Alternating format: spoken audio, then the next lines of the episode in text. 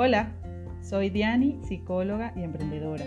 Quiero darte la bienvenida al podcast Píldoras de Autoconocimiento para invitarte a reflexionar durante unos minutos sobre temas que te puedan ayudar a crecer profesional y personalmente. Temas que puede que se te hayan pasado por la cabeza en algún momento y aquí les daremos respuesta y algunas soluciones.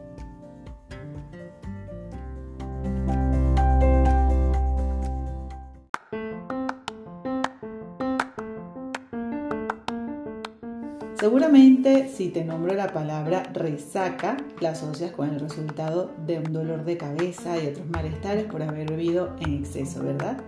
La realidad es que no solo vivimos las resacas por ingerir tanto alcohol, sino que también a nivel interno nuestra parte emocional suele vivir sus propias resacas. La diferencia entre ellas es que la primera podemos evitarla, ya que se produce por un factor externo que podríamos evitar sin sobrepasar los límites. La segunda no puede evitarse, pero sí podemos gestionarla. Así que déjame explicarte más acerca de este tema y decirte cómo podemos reconocerla para que así se te sea mucho más fácil este proceso.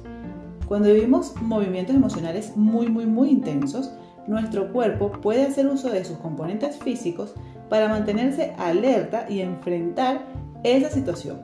Pero cuando ya todo pasa y termina esa situación difícil, nuestro sistema se relaja y es cuando comenzamos a vivir una serie de síntomas físicos y emocionales. Como ves, es un proceso similar a la resaca que ya conocemos. Este tipo de situaciones pueden ser inesperadas o puede ser un cúmulo de muchas emociones a la vez o a lo mejor una preocupación constante por algo sumamente importante en la que aún no le encuentras salidas y algunas otras más. El origen de todas ellas es que te mantienen alerta durante el peligro y cuando ya finaliza tu cuerpo entra en un descanso de esa tensión. Aunque cada uno de nosotros puede vivirla de diferentes maneras y también dependerá de la situación que estemos viviendo claramente, algunos de los síntomas que llevamos durante la resaca emocional pueden ser la irritabilidad, el cansancio físico y emocional, dolor de cabeza, dolor de espalda, fatiga, u otros síntomas que podamos ver. Pero la más importante de todas es que aunque haya pasado el evento, nuestra mente, nuestra cabeza, aún se queda ahí con esas emociones, seamos o no conscientes de ello. A veces puede durar un periodo corto, otras veces puede permanecer en el tiempo produciendo estados de depresión o ansiedad. Por eso es importante reconocerla, para saber cuándo debemos acudir a un profesional que nos ayude a salir de este laberinto emocional que estamos viviendo actualmente. En el libro Tu conocimiento millennial te doy algunas herramientas para poder gestionar la resaca emocional y también algunas preguntas para que puedas reflexionar sobre el tema. En resumen, la resaca emocional es el resultado de una carga emocional muy intensa y no es posible evitarla.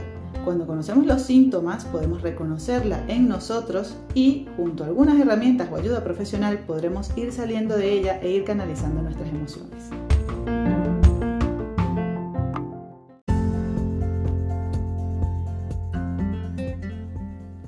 Muchas gracias por dedicarme tu tiempo a escucharme. Recuerda suscribirte, dejarme un review y también podrás compartir este capítulo con quien creas que pueda servirle. En la descripción te voy a dejar los enlaces donde podrás contactarme. Píldora a píldora creceremos cada vez más. Nos vemos en la próxima.